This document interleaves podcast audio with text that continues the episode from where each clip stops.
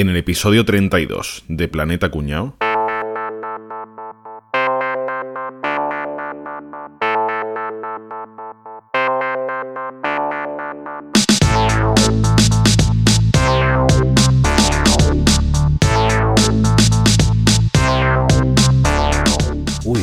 Chollazo esto que me acaba de llegar. Esto, uy, a ver, el príncipe nigeriano este que me dice que me quiere dejar su fortuna.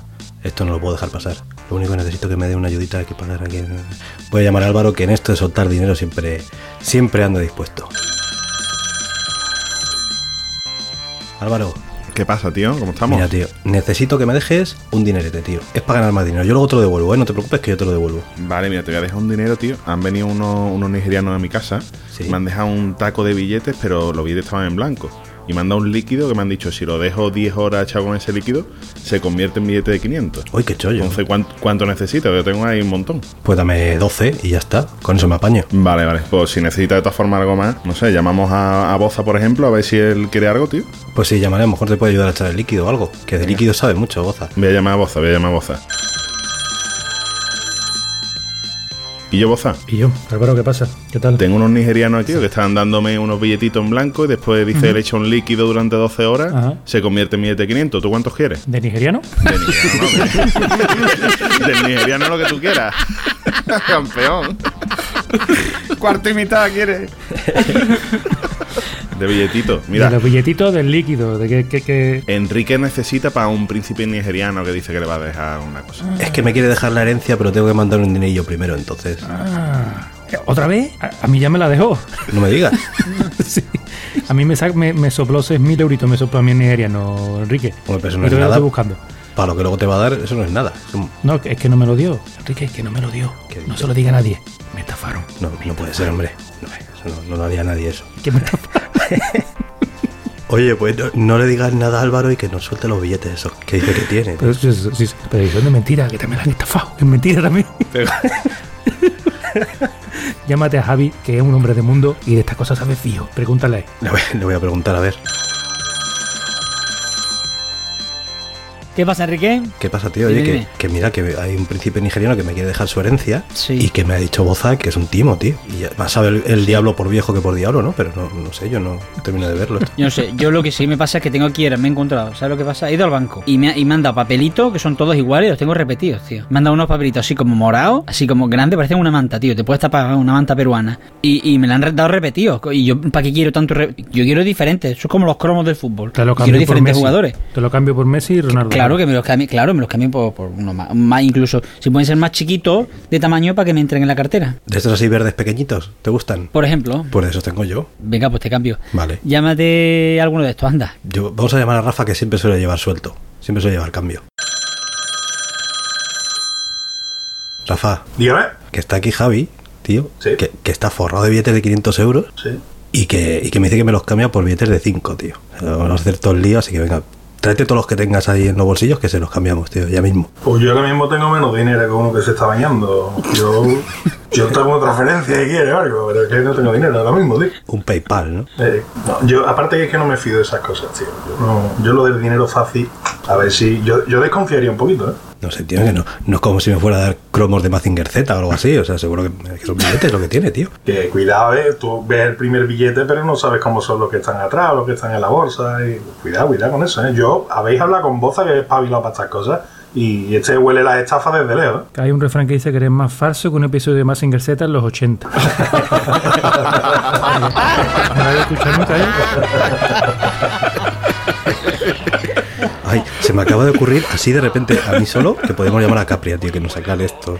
No, no lo llame hoy. Hoy no lo llame, que no venga. No lo llame, que no venga. Nadie lo va a echar de menos. Que descanse, que descanse, Capri. Descanse, Capriado.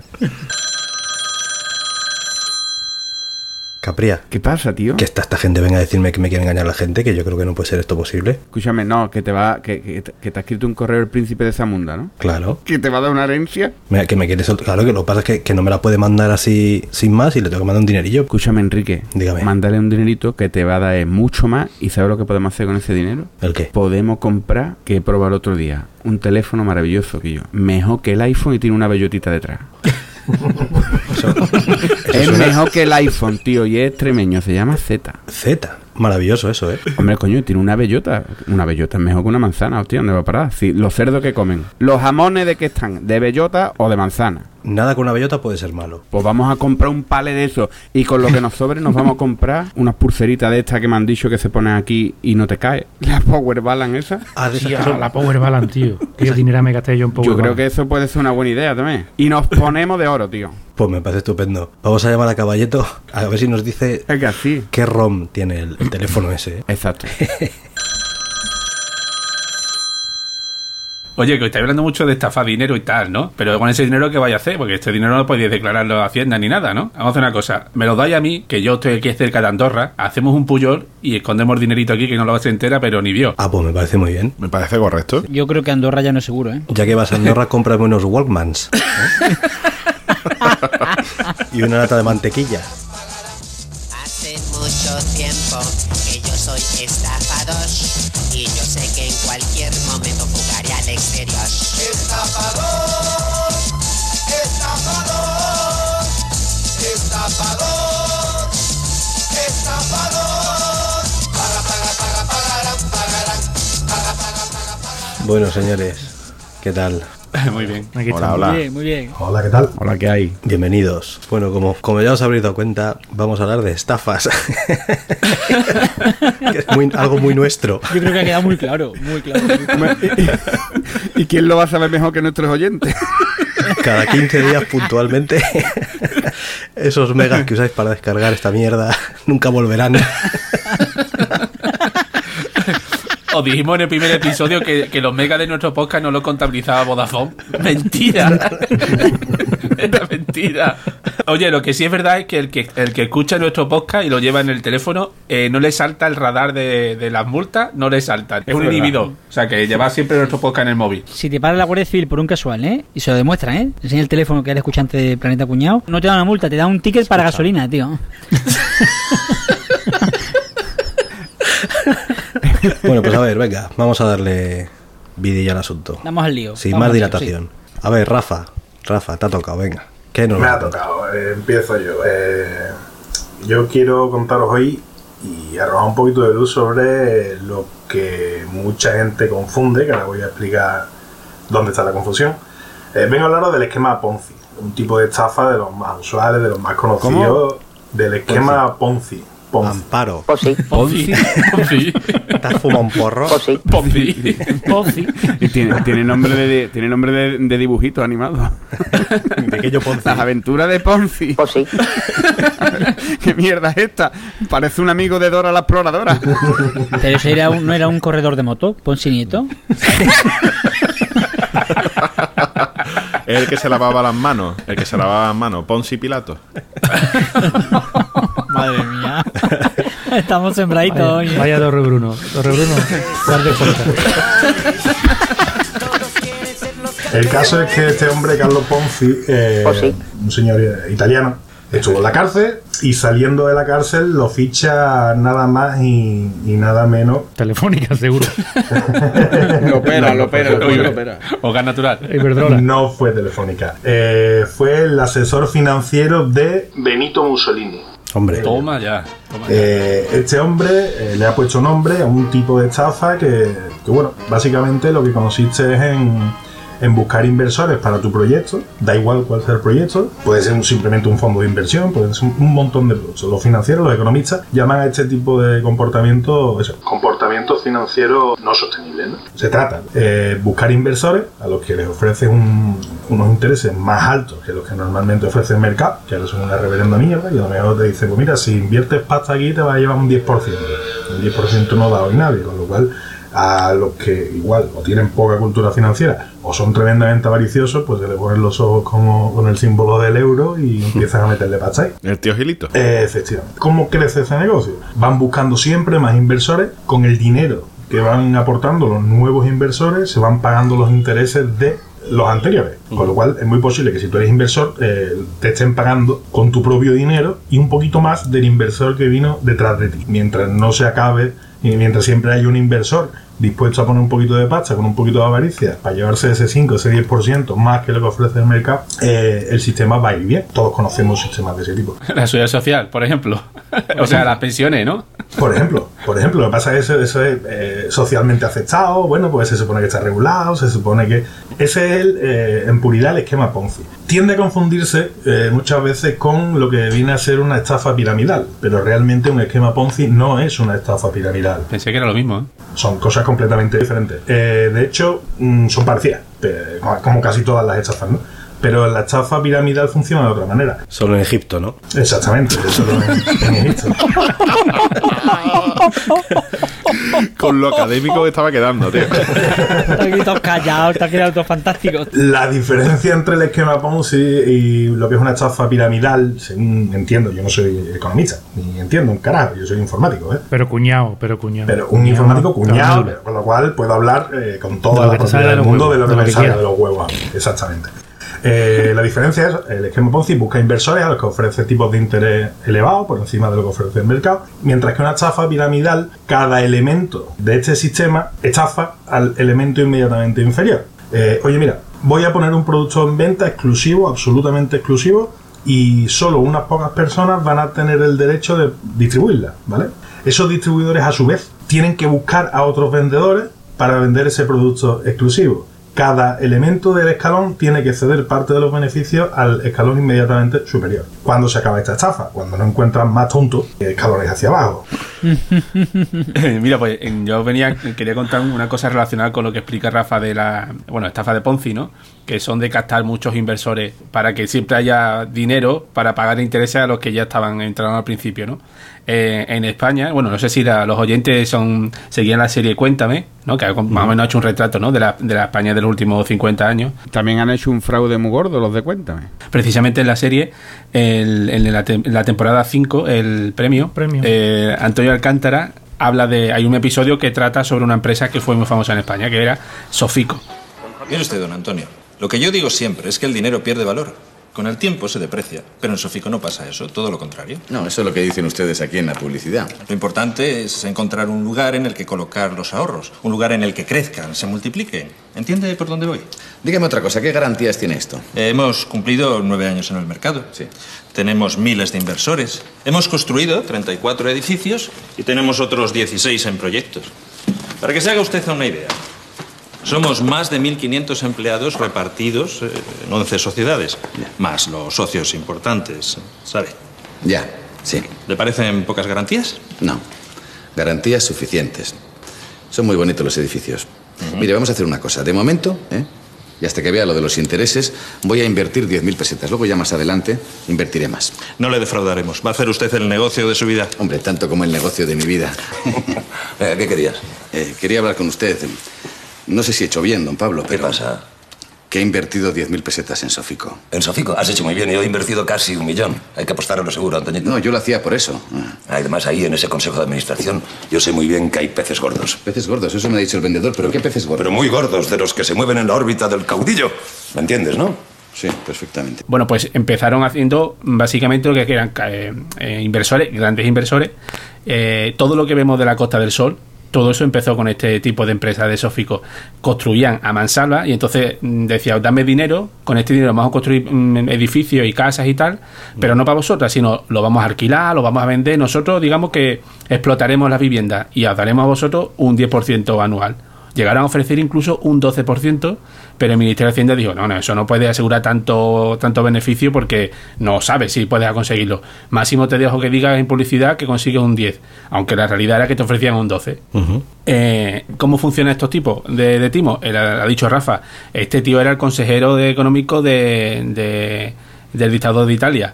En España era parecido. De hecho, el presidente honorífico era el hermano del ministro de la Marina, que además era un militar franquista, y eran todos los consejeros, había consejeros que era el teniente coronel de la Guardia Civil, el, el jefe del, del seguridad de la casa del, del caudillo, eran todos que ninguno metía, ninguno tenía cargo ejecutivo, pero sí que, oye, esta empresa como es de fiable, oye, pues coño, mira, es fiable, si está el hermano del ministro de la Marina, ¿no? Y tal, pues con eso ya te ganas, digamos, la confianza, ¿no? Y de hecho, lo viví en mis carnes porque mis padres fueron víctimas de, de esta estafa. Bueno, mi padre y 3.200 españoles más que, que picaron en, en esta estafa. Porque cuando ya, cuando ya se quedaron sin grandes inversores, que era para invertir en grandes urbanizaciones, en, en prácticamente urbanizar la mitad de la Costa del Sol, fueron por los pequeños inversores y decía, bueno, tú no hace falta que compres un piso entero, tú con que me des 25.000 pesetitas, que 25.000 pesetitas del año 74 también era un dinero. Era tela, claro. Era mucha tela. Era pasta, claro. Yo te doy un 10%. Y me acuerdo que mi padre en paz descanse me contaba que él, él era practicante y en el colegio de practicantes de, de Huelva fue el de Sofico y claro, diciendo, esta gente son funcionarios, tienen un buen sueldo y claro, allí hizo una escabechina brutal. Aquí me pongo las botas. Pues aquí me pongo- y picaron, pero a cuatro patas picaron muchísimo de Pues ellos. sabes lo que te digo, bien merecido tienen por practicantes, que cuando pinchaban dolía mucho, tío. A los pinchaculos, por culos pinchaculos. Y luego la estafa. Toma. Bueno, pues se ve que en aquella campaña que hicieron de pequeños inversores, que era solamente, que de hecho ya ni construían los pisos, ya directamente te vendían sobre plano, o ni siquiera lo construían, o te vendían promociones que ya habían construido, ¿no? Ya empezaron ahí ya el despiporre, porque hasta entonces, Una cosa, ¿verdad? Que, que no se ha vuelto a repetir. Hemos aprendido la lección. sí, nada en, en absoluto. Seguramente, caballito, seguramente durante esa época cuando ahora nos escandalizamos, ¿no? Porque ya, uy, a todo lo pasado es fácil ver ese tipo de cosas y qué tontos eran, ¿no? Y demás, pero en ese momento dices, coño, que es que esto es un negocio y puede funcionar, ¿no? Estoy seguro, estoy seguro de que o tu padre o compañero de tu padre o algo así. ¿Es una de tus teorías, Rafa, esto que vas a decir? Los axiomas de Rafa. Quería ir un poquito lo que acaba de contar Caballeto porque es cojonudo el ejemplo. Estoy seguro de que su padre o compañero de su padre recomendaron eh, Sofico a amigotes suyos que también tenían un pequeño capital ahorrado y demás. Entonces, fíjate que en esta estafa de Sofico se están juntando esas tres variables del esquema Ponzi, Sí, sí. de la estafa piramidal y de lo que es la burbuja. O sea, necesitamos inversores a los que ofrecemos un tipo de interés, por otra parte necesitamos que estos inversores recluten a otros inversores y por otra parte estamos comprando un activo, estamos invirtiendo en un activo que no sabemos qué valor va a tener, simplemente estamos suponiendo que Sí, pasado sí, sí. mañana tenga un valor suficiente o va a pagar los intereses. Es cojonudísima la estafa, está muy bien pensada y por eso sigue pasando hoy día. Sí, bueno, pues, pasando, pues, ¿no? eh, para, para no hacerlo largo, eh, esto básicamente estalló en el año 74, ¿vale? Tampoco tuvieron tanto tiempo, que empezó más o menos en el 69, más o menos, ofreciendo el 12%, y en el 74 eh, ya el, el Ministerio de Hacienda ya tuvo que meter mano porque, porque ya salía, ya olía, ¿no? Ya era brutal el, el tema. Eh, la cifra mejor en esta época, ahora viéndolo con nuestros ojos, tampoco es tanto dinero, porque si el- se calcula que en ese año que estalló, los 3.200 afectados, ¿no? que eran pequeños inversores, fueron 50 millones de euros. Tú dices, bueno, 50 millones, eh, eso es medio Messi, ¿no? Pero es que, claro, eh, ¿cuál era el salario, ma- el salario medio en aquella época? Ese es el Que- tema, que, claro. claro, es que estamos hablando que, que, el, que esas 25.000 pesetas que, que ahorraban, a lo mejor eso era el sueldo de, de tres años de un trabajador medio o más. O cuatro sí. años, no sé. Claro. O sea, eh, eh, era un- fue una estafa brutal. Y como estamos en España, nadie metió mano a esos tenientes coroneles. Al- no, la voz, a esa claro. gente no pasó nada. A esa gente no estaba nada. Al único que trincaron fue al dueño de la empresa, Al practicante. señor este, al- a Eugenio Pedro, que no lo juzgaron hasta el año 87. Estoy viendo que, ¿vale? 13 años después de que estallara todo el caso de Sofico. Madre. Y se murió al año siguiente. Es maravilloso. Era es maravilloso. Eso es como los fiscales, fiscal, estos que ¿eh? se mueren ahora. sí. O sea, nadie pagó, nadie indemnizó, nadie sabe dónde acabó todo aquel dinero que se, que se fumó. Eh, lo que sí que nadie metió mano a, lo, a esto, bueno, te digo, el presidente de honorífico, eh, todos los consejeros, todos eran gente girifante de, de la época del franquismo y esa gente. Estarán, Gente de bueno, esto ya, habrán- de- ya estarán todos en la tumba pudriéndose, pero Gente de esta que le cuesta llegar a fin de mes, ¿no? Gilifante, que es lo que. Un gilifante, que es lo que es. es un gilipollas que manda bastante. Y con trompa, ¿no? Y con trompa. Yo creo que eran los, pu- los, los muñequitos esos del programa de Canal Plus. Que, Juego de niños. No, un- es verdad, tío.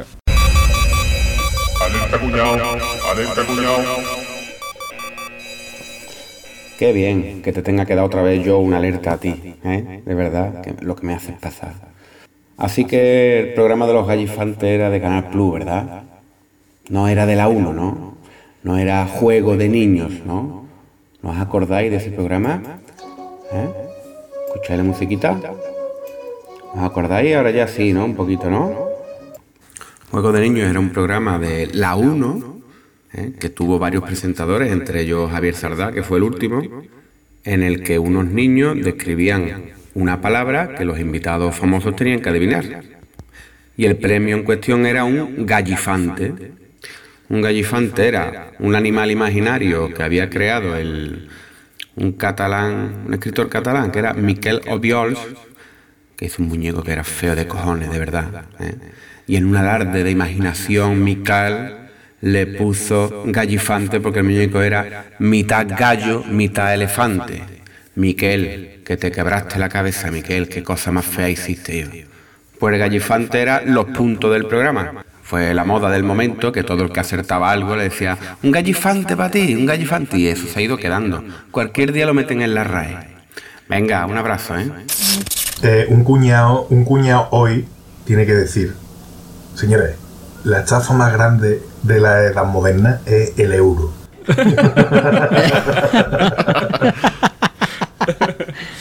Enrique, ¿qué nos cuentas tú? Que también tenías que decirnos cosas, ¿no? De Sofico o parecido, sí. ¿no? Sí, sí, rollo. sí. El sofico, os voy a contar un, un- un sofoco. un, so- un- un sofoco, pero yo, ya sabéis que a mí me, me va este rollete más de los mundos virtuales y demás, ¿no? Eh, Internet. Se- Second Second Life también es una estafa, ¿no? pues por el estilo, vamos, os iba, os iba a hablar de... ¿Conocéis un juego que se llama EVE Online? No. No. Bueno, pues es un juego No. de estos que se llaman MMORPG, que tampoco sabéis lo que es. ¿Qué es? Massive Multiplayer Online Role Playing Game. Enrique, ¿se llama como Eve, Eve Online? Eve. ¿Que le ves una estafa, tío? No, no, sí, pues te voy a decir una cosa. Menos mal que no se llama Bebe Online, sino yo, yo habría caído. Tú estarías el primero en los rankings. bueno, este es un juego de estos de eh, online de rol, que hay muchos como por ejemplo el World of Warcraft, sí lo, sí lo conoceréis, ¿no? Que es más conocido. Bueno, Sí. pues este es un juego que es un poquito anterior. Lo llevan haciendo desde el año 2003. O sea, estamos hablando de hace, hace ya bastante tiempo. ¿De qué va este juego? Pues es un juego básicamente que simula lo que es eh, el capitalismo. Hostia. Así, sin más. Lo que pasa es que está todo eh, orientado, está ambientado en el espacio. Entonces eh, los jugadores, tú entras allí, tú representas como a un transportista espacial o algo así, por así decirlo. Entonces tú, dejan pues, solo, te dejan solo tú, ¿no? Sí. Ya se la han cargado con, la, con los marcianitos y las navecitas. Ya han está, ya está, ya a partir de ahora no escucho nada de lo que explique. Sí, que Caballito ya. Hasta luego, que descanses. Cab- Caballito ha escuchado navecitas y marcianitos y ha dicho fuera. Sale uno con mucho pelo y otro vestido de negro, yo ya me voy, lo siento. En fin, bueno, es un juego, es, es inmenso, ¿vale? Eh, lo llaman el juego de, de los Excels, porque es tan complejo que la gente se hace Excel y Excel con sus datos y sus movidas para que la cosa funcione. Madre mía, tío. Eh, es un juego de pago, que valen, me parece que son 12 o 15 euros al mes, no estoy seguro.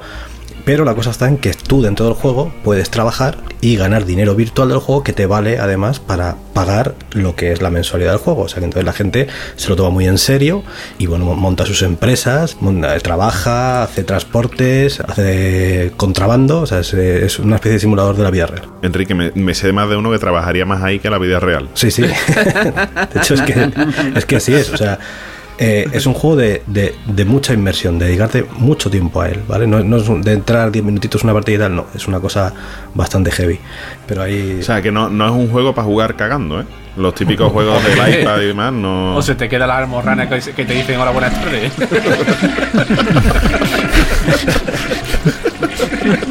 hola, buenas tardes, no comas tanto picante, cabrón. Las almorranas sí que se te ponen online. On fire. Bueno, el caso es que tú cuando entras en este juego, pues eh, eh, lo primero que tienes que hacer, te dan un poquito de dinero, pero tú tienes que ganar más dinero. Hay empresas que montan, son otros jugadores que montan una empresa de transportes, por ejemplo, te contratan como piloto y empiezas a ganar pasta. Y ya con ese dinero tú te compras tu nave y luego tú ya decides lo que quieras hacer, ¿no? Pero pasta de mentirijilla, no pasta del juego, no, No, pasta es, de verdad. es que es pasta de mentira, pero que luego puedes cambiar por dinero de verdad.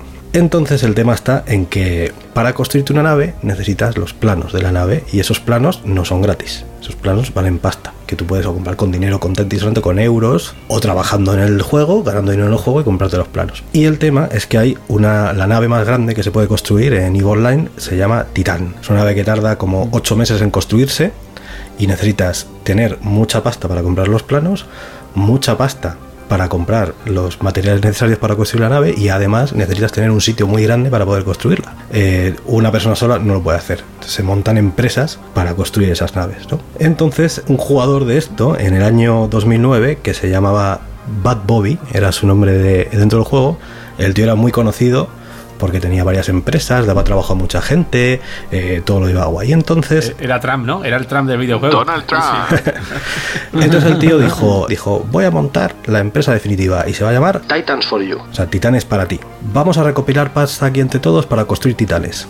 ¿Qué vamos a hacer? Nos vamos a comprar planos de titanes. El plano solo se puede utilizar una vez, pero ellos hacían una copia antes, que vale dinero también, vendían esa copia, construían el titán, vendían el titán, entonces una especie de, como lo que habéis contado, de- del Sofico, pero con naves virtuales, ¿no? Y claro, la gente decía, no, ¿qué vamos a hacer? ¿Te vamos a dar nuestro dinero así para que tú construyas lo que te dé la gana? Dijo no, mira, vamos a hacer un consejo de administración. Cinco personas. Yo soy uno y estos cuatro. Mi madre, mi padre y mis cojones.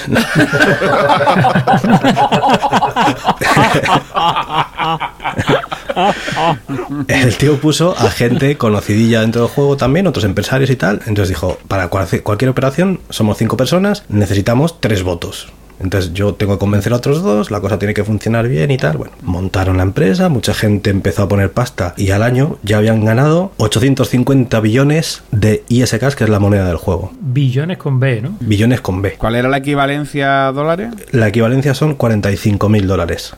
¿Vale? Eso en un año. Y entonces dijo Bad Bobby, que que el nombre ya te podía dar una pista, ¿no? El nombre ya daba una pista, ¿no? Sí, sí. Dijo, hombre, esto, para hacer cualquier transferencia o cualquier cosa, os he dicho que necesitaba los votos de tres de los integrantes de- del Consejo de Administración. Él solo no podía hacer nada porque lo tenían así establecido. Y entonces dijo, bueno, pues venga, eh, esto va muy bien, esto va estupendamente. Vamos a meter más gente y en vez de 850 billones, pues nos hacemos aquí 850 mil billones, ¿no? Y entonces uno solo de los cinco componentes del Consejo de Administración, que se llama Proton Power, dijo, no, no, no, no, esto aquí no se mete más pasta, esto reparte lo que tenemos aquí, vamos a cerrar el chiringuito y ya está, reparte. No, no, tal. Pero entonces los otros cuatro dijeron, no, no, no. Vamos a abrir aquí un proceso nuevo, vamos a meter más accionistas y vamos a meter a más gente del consejo de administración. Y llegó el amigo Bad Bobby y compró todas las acciones que se pusieron a la venta. Ah, amigo, una hora. todas él. Anda que no. ¿Cuántos cojones una Y pasó a controlar el 51% de, de la empresa. ¿Qué hizo el tío? Dijo, ahora ya tengo los votos necesarios. Claro, él y sus cojones. Claro. Tenía tres. Dijo, me llevo los 45 mil dólares para la buchaca, le doy al botón, tardo 15 minutos en desconectarme mientras os digo así, adiós con la manita a todo Cristo y aquí os quedáis y no me vais a volver a ver el, el jeto en vuestra vida. Y la gente se quedó en plan, no me lo puedo, ¿qué me estás container? Eso es mucho sueño para un adulto, le decía. Si tú montas un pollo de estos y te llevas todo esto, ¿qué haces? Pues efectivamente te vas al foro del juego y te, te jactas de ellos y vamos, como si les pones una foto haciendo un calvo, porque la gente te ha dado toda su pasta y te la has llevado. Y eso es lo que hizo este señor. Con dos huevos. Claro, se fue y dijo, llevo, y explicó todo con pelos y señales. He montado esta empresa, esta empresa, esta otra, esta otra, que me ha dado este dinero tal. O sea, hizo, cogió el Excel que tenía, lo pegó allí y dijo, aquí, os, aquí justo aquí, en esta línea, es donde os la he metido dobladísima. Queridos, hasta luego, no me vais a ver en vuestra puta vida más. Adiós. Dice Moonwalk, ¿no? El Moonwalk fue Sí, sí, sí. de la salida de habitación. Les hizo un bailecito y se largó. Y tardó un año en conseguir los 45.000 pavos. Un año, sí. Bueno, un año más todos los años anteriores que lleva el tío montando empresas para quedar bien y tal. Tampoco tanto dinero, ¿no? Pero bueno. No compensa, ¿eh? Mucha inversión de tiempo para tan poca pasta. Total, que la, que la gente pues se quejó mucho, puso quejas y tal. ¿Y qué dijo la compañía del juego? Dijo, es el capitalismo, amigos. Este juego ya sabéis cómo era. Es así, le habéis dado vuestra pasta. Vosotros. Y luego le habéis dado el poder para que se lleve vuestra pasta. Claro. El Estado no se mete en el capitalismo. Y ya está. Hasta luego.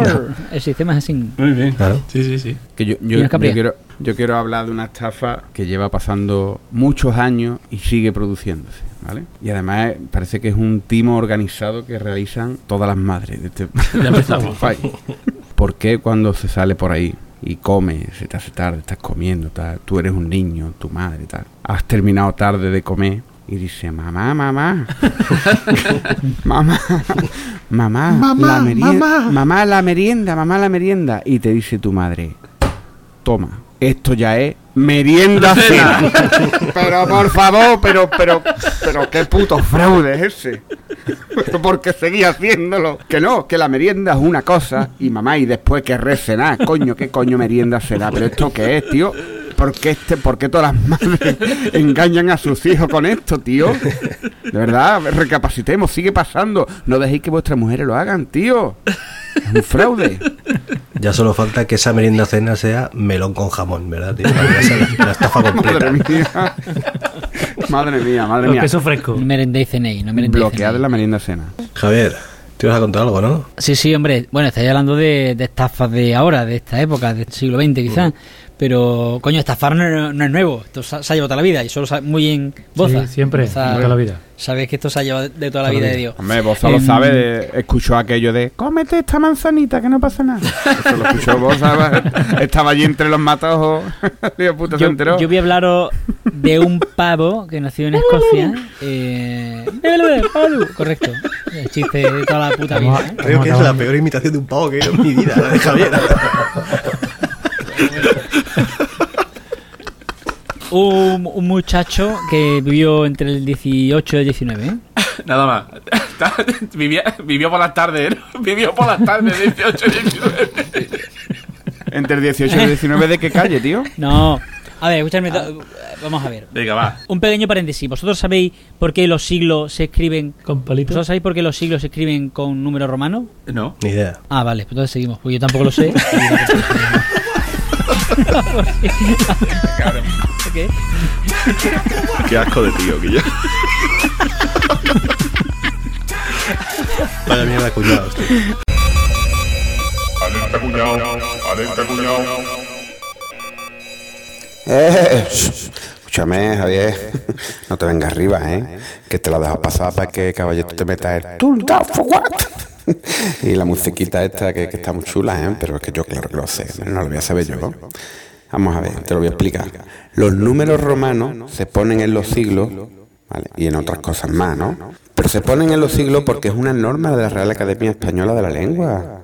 Si, de hecho, si se utilizaran números normales, que se le llaman números arábigos, ¿eh? también te lo dejo ahí, se consideraría un anglicismo. En España, números romanos, y los números romanos además siempre mayúsculas, para que tú lo sepas. Venga, señores, que tengáis una buena tarde. Esperadme un segundito. Que antes, antes de empezar a hablar de este buen hombre, quiero agradecer a, a- a un podcast que se llama El Golpe de nuestros amigos de Spain Media Radio. Son muy buenos, sí. ¿Vale? Ellos tienen un podcast fantástico, El, El Golpe, dirigido por Javier Márquez y locutado por Lander Urquijo. Porque me Y entonces, fichen, buscando ¿eh? información. Lander, que hijo de Grijander o algo. Algo así. Lander es el aterrizador. Es- Lander, es verdad. Un saludo, Lander. En fin, que buscando información sobre este buen hombre, di con este podcast y me ha parecido maravilloso. Y siguiendo con Chiquito de la Calzada, vamos a hablar de un hombre que de momento, lo que sí sabemos conforme sepamos hombre, que es que sus padres son, eran unos hijos de puta. Porque su apellido era MacGregor y de nombre le pusieron Gregor. ¿Cómo te llamas? Soy Gregor MacGregor. ¿Cómo te llamas? Soy Gregor MacGregor. Es la versión escocesa de Martín Martínez, ¿no? Fernando Fernández. Peor hubiera sido que le llamaran Mac. Mac, Mac McGregor. Mac, Mac McGregor. Soy Mac McGregor. Que este pavo nació en Edimburgo. Que aquí, ahora, o- otro paréntesis. Es que tengo muchas muchas cosas que decir. Edimburgo es otro timo que se, nos explican a los españoles que Edimburgo en inglés se dice Edimburgo. Edimburgo. Y no. ¿Sabéis que- Edinburgh. Edinburgh. Edinburgh. Correcto, En- Enrique. Punto para ti. ¿Qué de, Edinburgh. qué de mundo tenéis? ¿Qué de mundo tenéis? Se meten, se meten una R ahí. Bueno, fuera de coña. Este hombre, eh, Gregor, Gregorio MacGregor, Oye, que también hubiera sido una putada que lo hubieran llamado Big.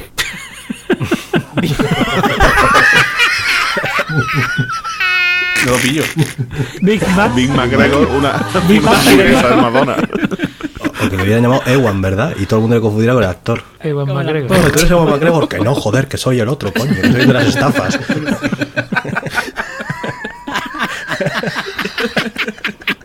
Y crear dos páginas en la Wikipedia. Iwan McGregor, el actor y el estafador. Vamos a ver, este hombre se metió a, militar, ¿vale? Para ir recordando la historia. El ah, militar británico, muy bien, ¿eh? Lo ascienden a teniente, tío, un cargazo. Se va a Sudamérica cuando Simón Bolívar, que estaba ya luchando para echar a los españoles de Sudamérica, mm, va reclutando a gente por Europa. Y este dice, coño, pues yo me voy con Simón Bolívar. Y se fue con él, ¿eh? Con Simón Bolívar, pues asciende en la, la carrera militar y tal, tal. Y de hecho tiene cosas importantes como, por ejemplo, fue uno de los fundadores o de los que, mm, por así decirlo, de los que creó la República de Florida. Que duró dos meses, a los dos meses se lo quitaron los americanos, pero bueno, este fue uno de ellos, ¿no? El caso es que en uno de sus viajes llega a una zona de Nicaragua que en aquella época se llamaba Costa de Mosquitos y se encuentra allí una zona en la que no había occidentales ninguno porque todos los europeos habían Occidentales. llegado allí. Hombre, occidentales, más occidentales que ellos no había, ¿no? Miento, todos, hostia, todos los europeos, euro- europeos, europeos. Pues porque había enfermedades, tal, ¿no? y no se encuentra ahí nada más que indianos de, de aquella zona. Y se encuentra uno de ellos que es el rey George Frederick Augusto I. Primero. Uno. Palito. Bueno, palito. Así más fácil. Uno, MacGregor dos. Magre- Augusto Palito. El rey le dice a MacGregor, si tú quieres colonizar esta tierra, bueno, pues yo te dejo aquí un, un pedazo de tierra y a ver si tú puedes traer aquí a la gente. MacGregor, ¿qué hizo? Se fue de vuelta a Inglaterra, se fue a Londres y conforme llegó dijo, vamos a ver, yo tengo que decir aquí dos cosas. Una, que soy el príncipe de Pollar, de Pollés, creó un país él que se llama Pollés. Dice. Soy- Después entró una vez. Y la gente decía, hostia, príncipe Pollés. Sí, sí, mira, llegó el tío con su uniforme militar, con su medallita, sus polladas, ¿no? Total, que lleg- llegó allí y dijo a todos los ingleses, mira, yo soy un tío respetable, además se inventó que era, era uno de los, descendi- de los descendientes de Rob Roy eh, MacGregor, que sabéis que es este gran libertador de las tierras altas, ¿eh? Él dijo, yo soy familiar suyo, soy un gran militar de carrera y vengo aquí a enseñaros mi, país. Em, al final, ¿qué hizo el tío? Se inventó ese país de Pollés para que la gente fuera invirtiendo en ese país. Entonces él decía, eh, creó bonos, los que le daba una rentabilidad del 6% en aquella época. Llegó a imprimir dólares de Pollés. ¿M? Qué campeón, tío. Sí, sí, lo hizo también que hasta el rey Jorge IV, creo que fue, mm, le hizo ser. Hasta hubo dos barcos británicos de gente que fue a colonizar las tierras. Coño, que esta tierra es mía, porque eh, ya te digo, le vendía tierra, le vendía los bonos del Estado, todo lo que se podía vender. Además, seguro que esos ingleses irían como, como iba mucho español a Cuba, con braga para. Con bragas y espejitos. espejitos. ¿Tú sabes ya para qué? Que yo me la han contado, ¿eh? O sea, que yo- me la- Yo es que fui una vez a Cuba y vi que la gente lo hacía, pero vamos, yo no lo hice. Yo iba con, con amigos. Y qué bueno que el viaje a Cuba, tío, ahora que lo estoy recordando. Ahora vengo. No, total, que este pavo se hinchó de ganas pasta. De hecho, según cuentan, se llevó 200.000 libras esterlinas de aquella época. Madre mía. Caballito no puede decir eso cuánto era. Sí, un montón. Eso. Bueno, lo pillaron al final en, Inglaterra y dijo, bueno, pero esto, esto me voy yo a París y lo hago otra vez. Y los franceses le dijeron que, que no hay. Y tampoco le salió. Y acabó yéndose a Venezuela donde murió. Murió en Venezuela y se murió allí, por lo que se ve, cultivando... Eh, qué vida más triste, tío, vida- muerte más triste. Cultivando gusanitos de seda, se murió. Era un estafador. Además, los gusanos no eran de seda, eran de nylon. Del Decathlon, me gustaron tanto del Decathlon. Pero el nylon del malillo, es Rafa del flojito, ¿eh? De- Poliéster.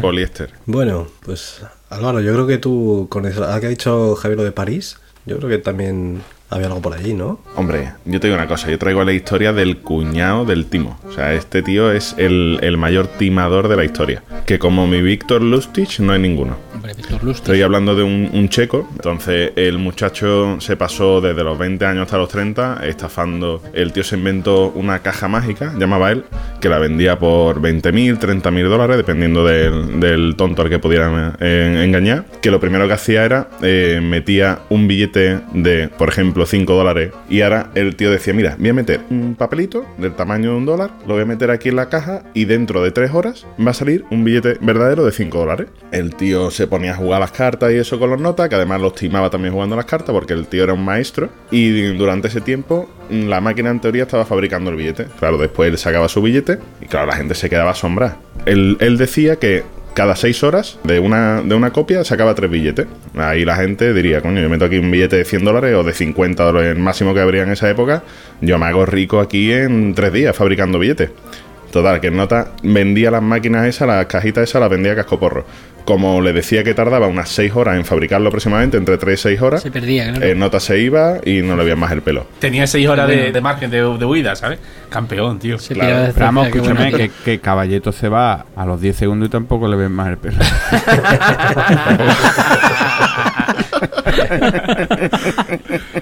Pero lo, mejor que hizo este hombre fue en 1925, eh, se fue a París a pasar una época y se hizo pasar por subdirector general del Ministerio de Correos y Telégrafos. Que digo yo que el ministerio ese sería muy importante allí cuando el nota consiguió lo que, lo que ahora voy a comentar. Eh, en esa época ya se había, ya se había ejecutado la, la exposición universal, donde se construyó la Torre Eiffel y demás. Y allí en ese momento en París, pues se estaba pensando qué es lo que se iba a hacer con la Torre Eiffel porque decían que era un mamotreto, que no gustaba y que además tenía problemas de construcción y había que desmontarla. Entonces el muchacho este cogió y reunió a los seis chatarreros más importantes de la ciudad de París, que serían, supongo, dos rumanos, tres gitanos y un francés que es al que timó. Obviamente, a un gitano no va a timar en tu puta vida, vamos. O sea que, El gitano algo se llevó, de que hecho. cogió el tío. Algo le sacó. Exacto. Cogió el tío y le dijo a los chatarreros esto, lo reunió a los seis chatarreros y les dijo que la Torre Eiffel iba a ser desmontada, tenía todos los papeles del gobierno, el tío había falsificado papeles con los membretes del gobierno y demás, y que se iba a subastar al mejor postor para venderlo en chatarra. Claro, imaginaos una obra de tal calibre para venderlo en chatarra, pues eso era lo más goloso del mundo. ¿Cuál era el- lo que iba buscando, no? El Víctor Lustí este. Él no buscaba vender la Torre Eiffel como tal, obviamente eso era imposible. Lo que buscaba era que le ofrecieran un soborno. Ah, amigo, parece. Entonces, Espabilado. ni los gitanos ni los rumanos picaron, pero el francesito, que además era uno de los chatarreros más jóvenes de la ciudad y demás, se fue al tío y le dijo, mira, aquí entre tú y yo, tú que eres su director, no sé qué, si me consigues la licitación esta, te doy tanto.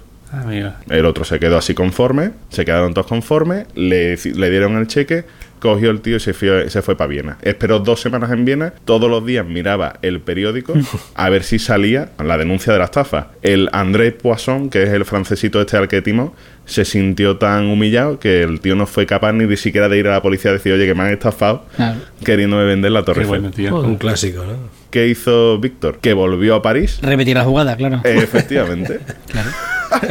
Volvió a París e intentó volver a vender la Torre Eiffel. Lo que pasa es que en este caso tuvo que salir por patas porque estuvieron a punto de pillarle. Ese sí denunció, fue un poquito más listo y tuvo que salir por patas. Se fue el tío a Estados Unidos y allí lo primero que hizo nada más llegar, Vender la estatua de la libertad. casi. Bueno, esto, esto es también bastante curioso. Se fue a un banco de allí y le dijo al director del banco, le dijo, mira, traigo un cheque de 25 mil dólares, yo soy un importante empresario europeo, pero me quiero afincar aquí, quiero comprar la finca tal que he visto, que me cuesta 35 mil dólares. Entonces, el banquero obviamente comprobó el cheque, vio que era real y mientras estaba preparando toda la documentación y demás para darle el crédito de 10 mil dólares, cogió el tío y le cambió el cheque real por un cheque falso. Se fue del banco con los 25 mil dólares más los 10 mil del crédito. Cabrón. Joder. Madre mía. Oye, Álvaro, que, que digo yo, eso fue en Kansas, ¿no? Te quiero decir que, que en Kansas habrá un banco que se llame Bankansas, ¿no? si no, es que no tienen visión empresarial güey. Kansas donde ponían gasolina en la, donde, donde, También, también.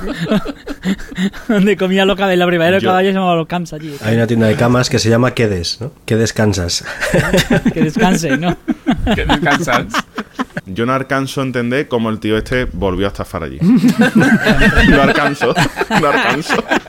Qué bueno. Pues o sea, mi, mi hermano que es mi hermano es funcionario de prisiones y hace un montonazo de años, pero un montón, no sé, como, como que, que a lo mejor hace 30 años o por ahí, estaba trabajando en la prisión de Sevilla. Y un preso se enteró de que mi hermano era de Segovia y entonces le dijo, ay, pues yo tengo un familiar en Segovia, algo así, que está vendiendo una casa y a lo mejor le interesa a usted, no sé cuánto, tal. Y le enseñó una foto y era el chalet de mi abuelo.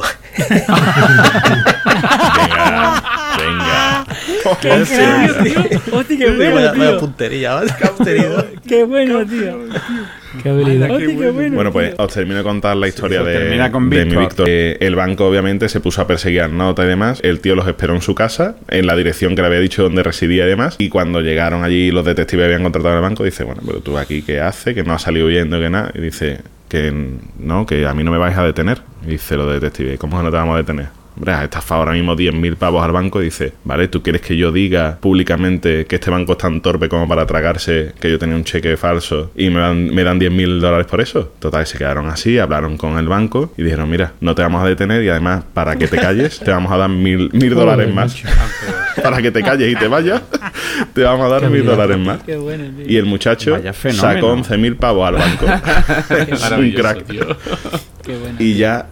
El, el tope máximo, porque ya dices tú, a ver, ¿a quién más tengo que timar, no? Para ser ya el, el rey de esto. Pues timó al mismísimo Al Capone. Hostia. Este cogió, se fue a, al Capone, le dijo que era un timador profesional, no sé qué, y que sabía que había un sitio donde podía invertir 50 mil dólares y recibiría, al cabo de 60 días, recibiría justo el doble, 100 mil dólares. Dijo Al Capone, bueno, vamos a probar. Dice, pero que sepa que como me times tú a mí, tú esto no lo cuentas, aquí te lo llevas calentito. Obviamente ahí el colega no se la jugó mucho. Se escapó, claro. Cogió los 50 mil dólares, lo metió en una caja fuerte y al cabo de los 60 días se lo llevó otra vez al Capone. Venga, al Capone, vamos a ver, ¿qué haces aquí? Que me, me ibas a traer 100 mil dólares y me traes 50 mil. Dice, no, mira, es que he visto que había riesgo, que la policía estaba atenta a la operación y demás, entonces no he querido al final llevarlo a cabo para protegerte, no sé qué. Total, Al Capone dijo, tía, me cago en Dios, tío, me has librado. Toma, hombre, te voy a dar 5 mil dólares. Que era justo lo que buscaba que hiciera el Capone desde un primer momento. O sea, el tío en ningún momento tenía ninguna operación, lo único que quería era llevarse dinero a cambio de su buena voluntad, entre comillas. Qué maravilla de tío, tío. Ya el tío cuando por fin lo detuvieron, lo metieron en Alcatraz y allí fue protegido por el mismísimo Al Capone y por toda su mafia durante toda su estancia en la cárcel hasta que ya murió en 1947. Qué Pero el tío fue un, un puto crack. Y después, y cuando salió de la cárcel, fundó AliExpress. Lo que le pegaba ya. La verdad es que hay que tener ingenio y, y mal aprovechado. Ingenio mal aprovechado. O bien aprovechado, como se ve. Hay que ver la, la simpatía que genera un estafador al que le han ido bien las cosas. ¿eh? Es como si dijéramos, joder, qué tonto soy, yo aquí trabajando, tío, cuando podría estar estafando por ahí. Ojalá se me hubiera ocurrido a mí, ¿verdad? No un estafador, un tío ingenioso. Claro. Un estafador, Ese tío coño. tenía. Un estafador, Era muy ingenioso. No, no, pero no vayamos a hacer héroe, ¿eh? Claro. Sí, no, claro, héroe. estafador, tío. No, pero- pero que, que- que- que es un tío muy inteligente, sí. Que una inteligencia muy mal utilizada, como dice Álvaro, también. tío. Ingenioso es el que inventó la bicicleta. Pero no. la rueda. La rueda la inventó el Chacho, un colega mío. Era canario. Decíamos Yayo. Oye Álvaro, ¿y sería, sería el Víctor este el que le diría a las viejas que colgando un CD en la terraza no vienen pájaros? tío? no vienen las palomas. Sí, tío. Vamos, eso. Por la cara. Eso vamos de un fraude que te cagan, tío. Y él te vendía el CD y el corcel, ¿no? Para- para- Él me dice, mira, casualmente traigo aquí estos discos de Melendi. A ver, no sé, ¿quieres hacer algo con ellos de utilidad? Madre mía. Pues Bueno, seguro. Boza. A ver. Tú tenías también algo que Sí, lo- contarnos, lo ¿no? mío de menos, es de menos nivel. Es una animalada, pero un poquito de menos menos nivel de que lo han contado los, co- los compañeros. La, la cabra del Buscachi. Ahí, ahí andamos, ahí andamos. Esto también pasó en el, en el año 1910, o sea, y en París también, o sea, que por ahí estaba el Ludwig este, estaba el otro, estaba que París aquello era un porborín. Sí, en París había una jarta de primos. ¿sabes? Había una exposición de arte así importante en un salón, por lo visto, que es muy famoso en París, que se llama Salón de los Independientes. Los catalanes estaban por allí, los vascos. Entonces allí lo que se ponían eran pinturas de muchos de muchos estilos, ¿no? Son estilos modernos y tal. Tú sabes que los de París siempre han sido muy, muy adelantados a su tiempo. Y había una pintura, ¿no? Que fue la que, la que llamó más la atención de todo el mundo, una pintura expresionista que se llamaba en francés Coucher de Soleil sur Adriatique. Eso es lo del Circo del Sol, ¿no? Exactamente. En castellano antiguo, en castellano antiguo, atardecer, atardecer en el Adriático, ¿no? El sol se puso en el Adriático. En el. Adriático. ¿En el Adriático? En el geriátrico. Esa fue, esa fue la pintura que más, que más gustó, ¿no? Y era de un artista desconocido, anónimo, llamado Joaquín Rafael Boronali. ¿Sabes? La pintura estaba, era, bueno, ¿tú sabes lo que es la pintura expresionista? Hombre, claro, ¿cómo no lo voy a saber? Una, una mamarrachá, una mamarrachá con un montón de, de- de- de colores y para arriba, para La que antes era presionista, claro. Exactamente. Pues eso, ¿no? O sea, según los críticos, los críticos de arte, que son los cuñados número dos después de, de- de- de nosotros, son, vamos, no hay más cuñados que un Después crítico. de los críticos de cine. Críticos de Después cine, críticos de arte, críticos culinarios, esos son. Y esos los gastronómicos. Y Los que catan vino. Todos esos son, son cuñadísimos. Pues Madre imagínate tú todos los críticos de arte poniendo la pintura por las nubes. Qué maravilla, qué trazo, qué, qué- qué- qué- qué colores, qué, qué- ah, una furia natural que se ha ah, expresado ahí y tal. Una maravilla del arte expresionista, pero bueno, nadie conocía al autor del cuadro, que no aparecía por. no había aparecido. Hasta que finalmente apareció un escritor y pintor también que se llamaba, o se dijo que se llamaba Roland Dorgelès. Demostró y, y dijo quién había sido realmente, quién era realmente, porque nadie lo conocía, el, el Rafael Boronali. Y a ver si sabéis quién era Rafael Boronali. Su hijo, el hijo de quien fuera, un niño chico, vamos. Un burro llamado Ali Borón. ¿En serio? O para los amigos, Lolo. Por eso decía que era una burrada lo que tú traías. Una animalada, una animalada. Era un burro de este tal Dorgelés que se había cachondeado de todos los críticos de arte. Y entonces no se lo querían. Entonces el tipo llamó a un notario. llamó a un notario. Le puso al burro, le amarró al burro en la cola un pincel. Le ofreció una poca de zanahoria. Se descona. Y el burro se puso a mover la cola, que se la había, que se la había manchado de pintura. Hizo otro cuadro parecido al primero. Burro moviendo la cola hizo un cuadro de cojones.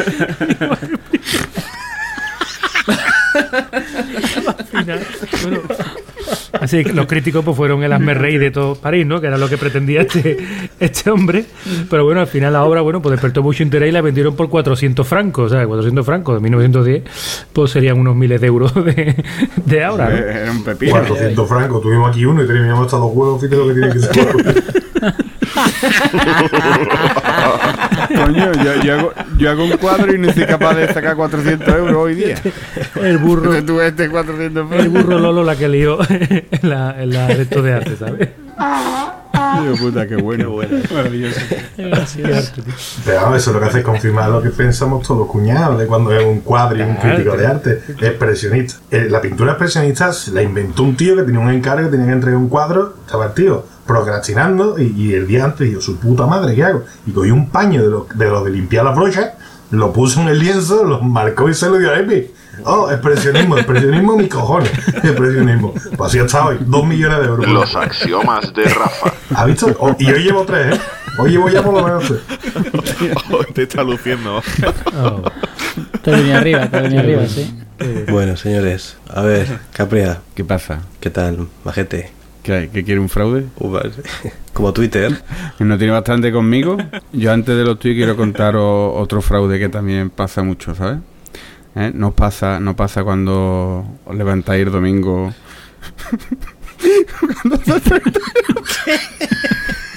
Escucha, Escúchame, te voy a decir una cosa. Escúchame, te voy a decir una cosa. papá, papá. Cuando te despiertas. Bueno, el domingo, ¿por qué? Digo, porque no se trabaja, ¿no?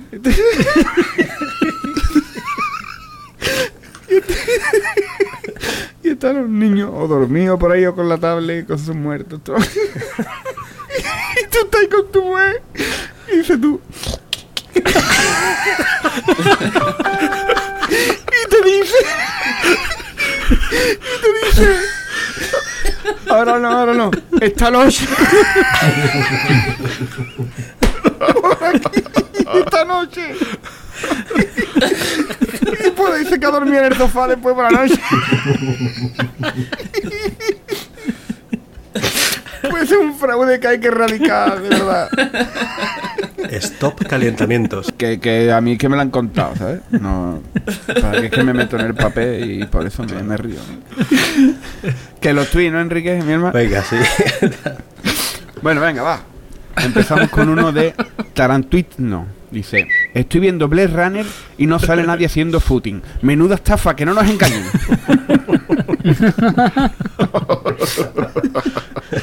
A ver, este es de Xavi Conde. Dice, dice Stephen Hawking en Science, en ciencia en inglés. ¿En 100 o en 200? Science. Dice Stephen Hawking donde le salga de los cojones que el cargador de móvil por movimiento es un fraude. Michael J. Fox replica que funciona perfectamente. Oh, qué cabrón. Bueno, vamos ahora con uno de, de los habituales de esta sección, el Mulacam. Hombre, ¿Vale? Dice, los que criticáis que el frenador sabor naranja no sabe a naranja, es que no habéis probado el Fire y limón.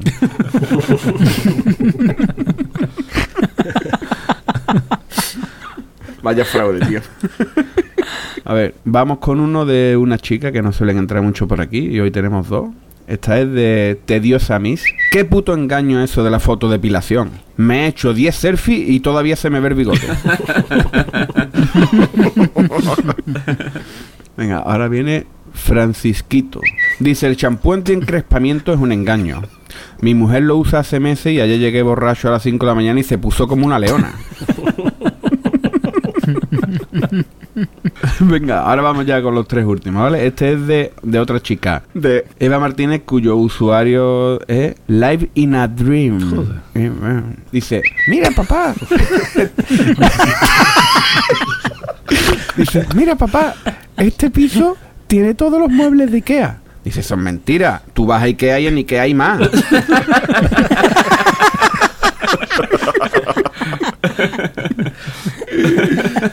Bueno, vamos con uno de Fer Novato. Dice, papá, papá, en el cole dicen que la falta de afectividad familiar está afectando mis notas.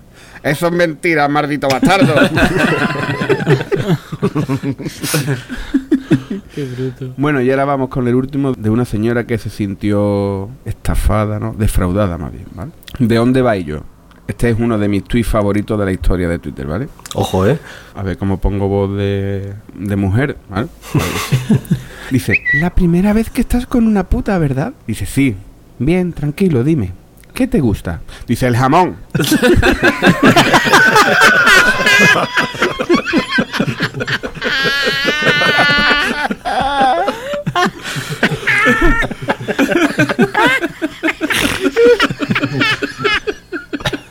Bueno, Y nada, hasta aquí, hasta aquí los tweets del fraude. maravilloso, como siempre. En fin, señores, vamos a ir ya despidiéndonos. Boza, ¿Qué pasa, tío? pues nada, Ya nos vemos otro día, ¿no? Me voy a la cama rápido y mañana. Por la mañana tengo examen en el opening. Tengo que levantar temprano. Os dejo. Pasadlo bien. que vaya bien. Caballito, ¿Qué pasa? Yo, yo, yo me preguntaba era cuáles son las comisiones para ir traspasando dinero aquí a Andorra y eso, ¿vale? muy bien. 3% de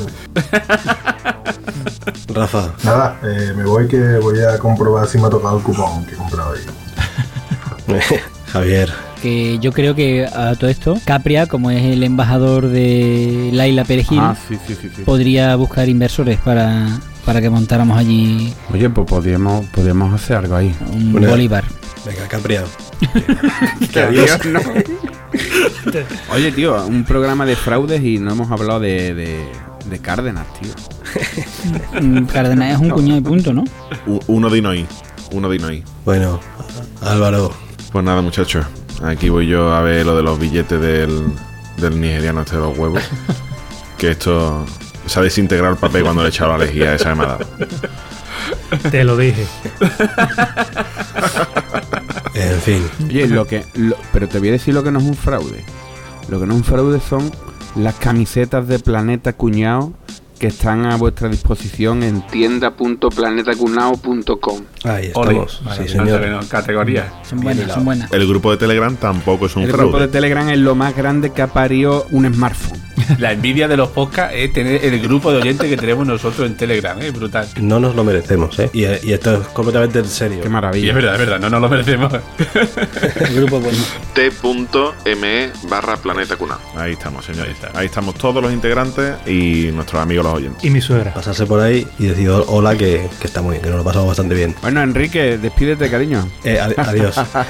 lo dicho, Twitter, Planeta Cunao, web, planetacunao.com, tienda.planetacunao.com, lo vais a flipar Molfor y por supuesto, grupo de oyentes. t.me barra Planeta Cunao. Eso os abre el Telegram y ahí estamos dispuestos a, a echarnos unas risas. En fin, señores, hasta la próxima. Bueno, chavales, besos, ¿eh? Adiós. Adiós.